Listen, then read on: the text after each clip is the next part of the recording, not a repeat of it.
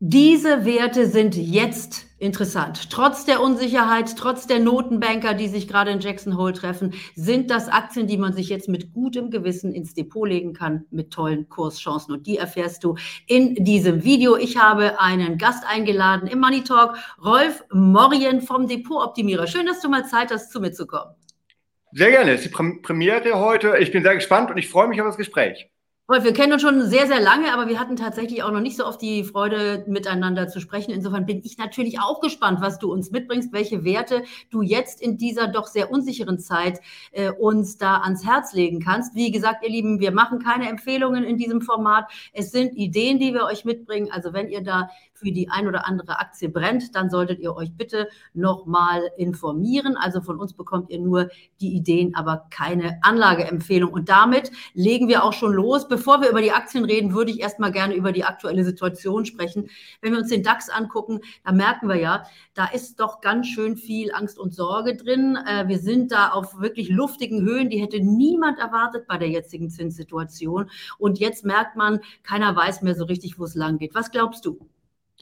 Ja gut, wir hatten wirklich äh, den Effekt, dass es wieder genau umgekehrt ist, wie alle erwartet haben. Zu Beginn des Jahres dachten alle, aufgrund der großen äh, Probleme und Krisen werden wir ein schwaches erstes Halbjahr haben, dafür ein Comeback im zweiten Halbjahr. Jetzt ist es mal wieder genau umgekehrt gekommen. Im ersten Halbjahr wurden die Risiken ignoriert, da ist der Markt schön nach oben gelaufen. Dafür jetzt schwächeln wir seit dem Sommer. Auslöser war die Abstufung der US-Staatsanleihen. Es klingt erstmal äh, kurios, wenn Anleihen runtergestuft werden. Warum leihen Aktien? Diese Abstufung der amerikanischen Aktien haben dazu geführt, äh, Anleihen, pardon, haben dazu geführt, dass Risikopapiere äh, verkauft wurden, dass die Anleger weniger Risiko haben möchten. Heißt, es wurden Aktien verkauft, Cash erhöht. Das hat zu diesem Sommerloch äh, geführt. Und dann hat Deutschland ja noch ganz spezielle Probleme, aber darauf werden wir wahrscheinlich ja gleich noch kommen. Und ich mache mal, damit hier alle auch zufrieden sind, äh, unseren Ton etwas schöner, denn tatsächlich äh, hatten wir gerade nicht so einen guten Ton auf dem äh, Ohr, aber jetzt sollte es eigentlich besser sein. Und äh, Rolf, aktuell haben wir ja noch ein wichtiges Thema, die Notenbanker treffen sich. Das ist ja genau passend eigentlich auch zu dieser Frage, wie geht's weiter an der Zinsfront? Denn die Notenbanker gucken natürlich auch auf die Konjunktur. Äh, die Inflation war viel zu heiß gelaufen. Das hatten wir in den ersten Monaten des Jahres natürlich immer wieder auch diskutiert. Jetzt mit diesen massiven Zinsanhebungen sieht man eigentlich, dass genau das erreicht wird, was die Notenbanker wollen wollten. Die Inflation geht zurück, die Wirtschaftsleistung wird auch gedämpft. In Amerika hatten wir das lange nicht gesehen, aber wie ist da die jetzige Situation? Ja, die Notenbanker haben erst viele Jahre geschlafen, völlig unnötig das äh, Zinsniveau äh, bei 0% gehalten. Dadurch konnte einfach sehr viel Kapital in den Markt strömen. Äh, es haben sich auch Geschäftsmodelle rentiert, die einfach nur von diesem Nullzinsniveau äh, gelebt haben. Also wir hatten sehr, sehr viele Zombie-Firmen. Es gab keine Marktbereinigung. Und die Notenbanker haben gesagt, geschlafen. Dann kam der Ukraine-Krieg über Nacht. Äh, es gab dann äh, explosionsartig steigende Energiekosten, hohe Materialkosten. Im Anschluss sind die Löhne gestiegen. Inflationsrate ist nach oben geschossen. Und dann haben die Notenbanker in Europa, aber auch in den USA äh, sehr radikal äh, reagiert, die höchsten und schnellsten Zinssteigerungen, die wir in dieser Form je erlebt haben. Und jetzt wird in diesen Tagen äh, heiß diskutiert, war da schon der Peak oder müssen wir nicht noch ein, zwei Mal die Zinsen erhöhen?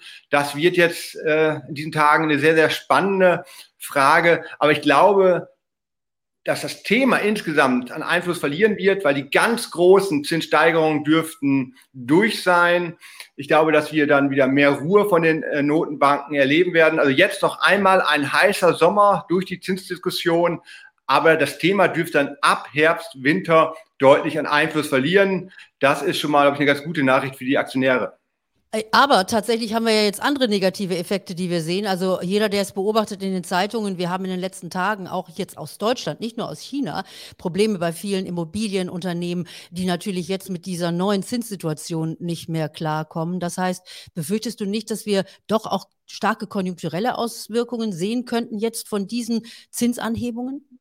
Ja, das sehen wir ja schon aktuell. Äh, wenn ich jetzt die neueste IWF-Studie nehme, also Internationaler Währungsfonds, äh, es wird für dieses Jahr nur noch ein Wachstum von drei Prozent erwartet, für 24 auch. Das ist deutlich niedriger als die oft mal vier bis fünf Prozent. Also da wär, äh, merken wir schon eine ganz klar bremsende Wirkung.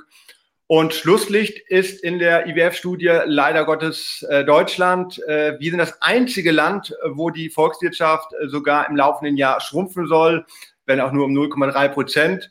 Aber das sollte uns zu denken geben, wenn alle anderen Volkswirtschaften wachsen, nur wir schrumpfen, da läuft einiges schief bei uns im Land. Und das sieht man ja auch an den Aktienkursen, dass wir da mit dem US-Markt nicht mithalten können. Aber trotzdem äh, gibt es natürlich Chancen. Ich habe es auch am Anfang des Videos schon mal erzählt und wir haben ja auch einen äh, Report, einen kostenlosen, den wir hier unten mit verlinken, den ihr euch abrufen könnt. Da sind also auch tolle Ideen von euch drin, von eurer Redaktion. Wir wollen jetzt mal über einzelne Branchen reden, die ihr euch genauer anguckt. Und da geht es eigentlich im Wesentlichen jetzt aktuell um das Thema Energie, denn äh, Energie brauchen wir immer. Und Energie, da haben wir auch eine Energiewende. Da wird also auf neue Technologien gesetzt. Auch die alten Technologien werden noch benutzt und gebraucht. Also auch das Thema Öl ist da. Äh, wie ist da eure Einschätzung? Ja, wir fahren ja im äh, Depot-Optimierer die Value-Strategie und äh, schauen natürlich auch, was machen die großen Value-Investoren. Ganz klassisch natürlich antizyklisch kaufen. Wir haben es ja gerade gesagt, die Konjunktur läuft alles andere als rund. Äh, wir haben starken Gegenwind und äh, an der Börse erleben wir, dass konjunktursensible Titel dadurch sehr stark unter Druck gekommen sind. Auch im Energiebereich, egal wo wir hingucken, alle Bereiche äh, Energie haben gelitten. Äh, Kursabschläge von 20, 30, 40, sogar 50 Prozent äh, im Energiesektor sind keine Ausnahme, wenn wir jetzt vom Jahreshoch äh, zum Monatshoch ausschauen. Und wir als Antizykliker äh, schauen natürlich, was wird gerade tief bewertet und was wird wiederkommen. Weil wir hatten jetzt viele externe Schocks, wir hatten den Ukraine-Krieg, wir haben äh, den rasanten äh, Zinsanstieg, aber all das ist zu Teilen auch schon eingepreist. Das sieht man an den Bewertungen. Der DAX als Beispiel kommt auf einen KGV von 11. Normal ist er ein KGV von 13 bis 14. Da haben wir also einen Risikoabschlag von äh, gut 10, 20 Prozent. Das KUV, also Kursumsatzverhältnis, liegt nur bei 0,85. Normal ist er ein Wert um 1. Wir haben eine Dividendenrendite von 3,7 Prozent. Auch das ist deutlich über dem Schnitt. Das heißt, der allgemeine Markt hat schon Risiken eingepreist, zeigt also eine gewisse Unterbewertung an. Und ganz speziell die zyklischen Werte äh, sind spannender. Da sind die Abschläge halt noch höher. Und da haben wir uns in der Tat den Energiesektor rausgepickt. Äh, Warren Buffett hat ja in diesem Jahr schon mehrfach Ölaktien gekauft. Und da sehe ich momentan auch sehr spannende Be äh, Bewertungen, wenn ich sowas sehe wie Equinor, äh, Shell. Die europäischen ähm, Ölgiganten und Gasgiganten bekommen sie oft schon äh, für ein KGV von 6, 7, 8. Äh, Chevron in den USA, wo Buffett ja auch zugeschlagen hat, kommt auf ein KGV 11. Also das sind sehr niedrige Bewertungen. Und eins ist auch klar, wir haben eine Konjunkturdelle, Krise möchte ich noch nicht mal sagen, aber Delle, die Konjunktur wird sich auch irgendwann wieder erholen. Es wird irgendwann wieder Zinssenkungen geben.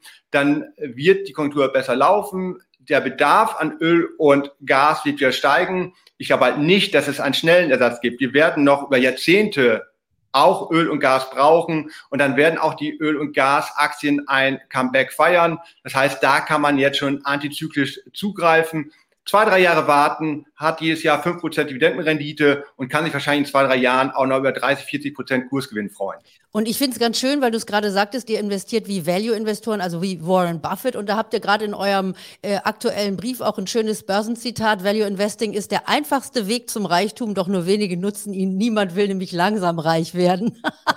das hat der uralte ja. Warren Buffett natürlich schön gesagt, ja. Äh, ich meine, der ist nur schon so ein paar Tage reich, aber tatsächlich ist er wahrscheinlich so märchenhaft reich dann auch erst nach ein paar Jahren geworden, denn der macht das ja nun auch schon ein paar Jahrzehnte, diese dieses Value Investing und ist damit natürlich wahnsinnig äh, erfolgreich äh, gefahren. Und bei der Gelegenheit äh, gebe ich euch gerade noch mal was zum Reichwerden und zwar mein Buch, der Börsen EQ, den könnt ihr hier nämlich kostenlos bestellen, also sozusagen schon mal ein Gewinn von der ersten Minute und da geht es um Börsenpsychologie. Das lege ich euch sehr ans Herz, dieses Buch. Einfach mal das Video anhalten, dann könnt ihr das Ganze scannen. Ich verlinke das unten auch nochmal, wer das jetzt nicht hinbekommt. Und dann könnt ihr euch dieses Buch gratis runterladen. Da geht es um Börsenpsychologie, wie man im Grunde genommen es schafft, so wie Warren Buffett über lange Zeit erfolgreich zu sein und da vielleicht auch seine eigenen Gefühle im Zaum zu halten, äh, dass man eben nicht gleich in der nächsten Minute superreich sein will, sondern eben auch diese Geduld mitbringt. Wie kann man seinen eigenen Schweinehund überwinden? Das ist nämlich auch ein ganz wichtiger Faktor an der Börse.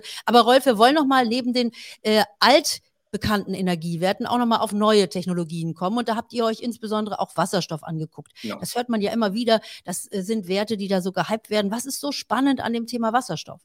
Vielleicht noch ein kurzer Zwischenschritt, weil du gerade Buffett genannt hast. Auch da kann man äh, Warren Buffett mal kopieren, was kaum einer weiß. Äh, also man kennt immer die Ölbeteiligung von äh, Buffett und von Berkshire Hathaway, die werden oft publiziert. Aber in den vergangenen 20 Jahren hat Buffett in seinem Imperium auch einen riesigen Anteil an erneuerbaren Energien aufgebaut. Er ist jetzt schon der zweitgrößte Investor in erneuerbare Energien in den USA. Und wenn man seine Energiesparte sieht, äh, Berkshire Hathaway Energy, die fast 100 Milliarden Dollar äh, schwer ist, da kam er Ende 22 schon auf einen Anteil der grünen Energie von 44 Prozent. Also der alte Mann bleibt nicht bei Öl und Gas stehen, sondern mischt beides, Öl und Gas auf der einen Seite, aber auch grüne Energien, also äh, Windkraft, äh, Solarenergie. Das ist auch meine Empfehlung. Nicht dogmatisch an einer Energiequelle festhalten, sondern mischen. Wir brauchen jede Form von Energie und wir brauchen jede Form der Energie noch über Jahrzehnte lang. Insofern nicht nur auf eine Karte setzen, sondern Energieformen mischen. Und da kommen wir dann auch zwangsläufig zu Wasserstoff.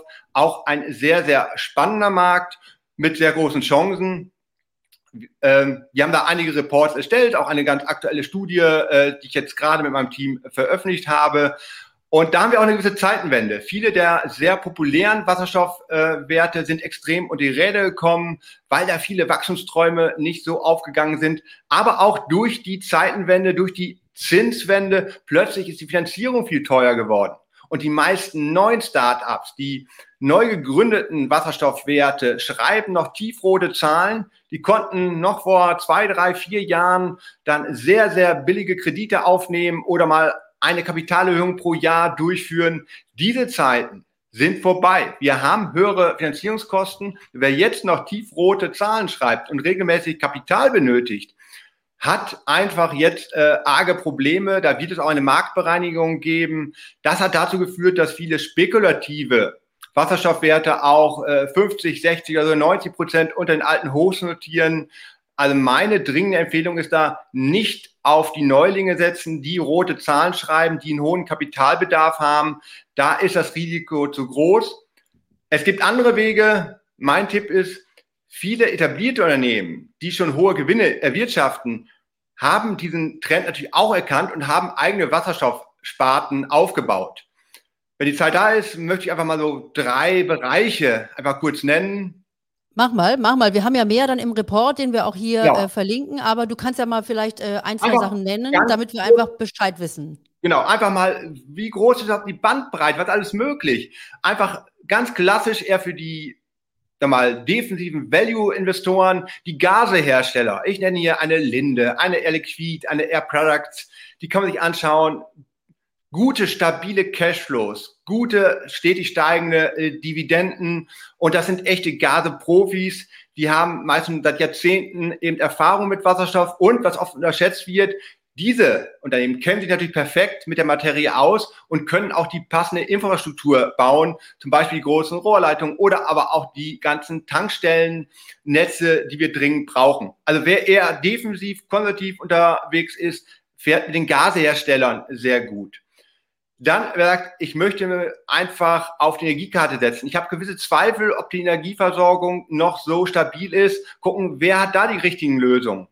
Zwei Beispiele, einmal der größten der Welt, Cummins, der Traditionsmotorenbauer äh, äh, aus den USA, über 100 Jahre alt.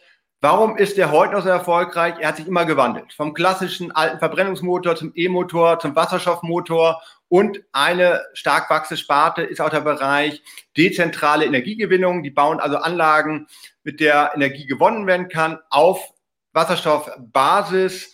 Die sind überall auf der Welt vertreten. Die haben überall ihr Netzwerk. Man weiß, die existieren auch in zehn Jahren. Wenn ich also dezentrale Energieanlage haben will, dann setze ich nicht auf einen Neuling, sondern auf einen Veteran wie Cummins, der seit über 100 Jahren am Markt ist. Und wer es ein bisschen kleiner haben will, aber dafür wachsen stärker, auch Deutschland ist da durchaus vertreten. Glücklicherweise auch meine Heimat im Münsterland, 2G Energy aus Heeg, fahre ich jedes Mal, wenn ich meine Eltern besuche, direkt vorbei. Quasi einmal pro Jahr steht da auch eine neue Halle. Auch die bauen ja dezentrale Energiegewinnungsanlagen, Blockheizkraftwerke, die mit Wasserstoff betrieben werden können. Auch das ist eine sehr interessante Story.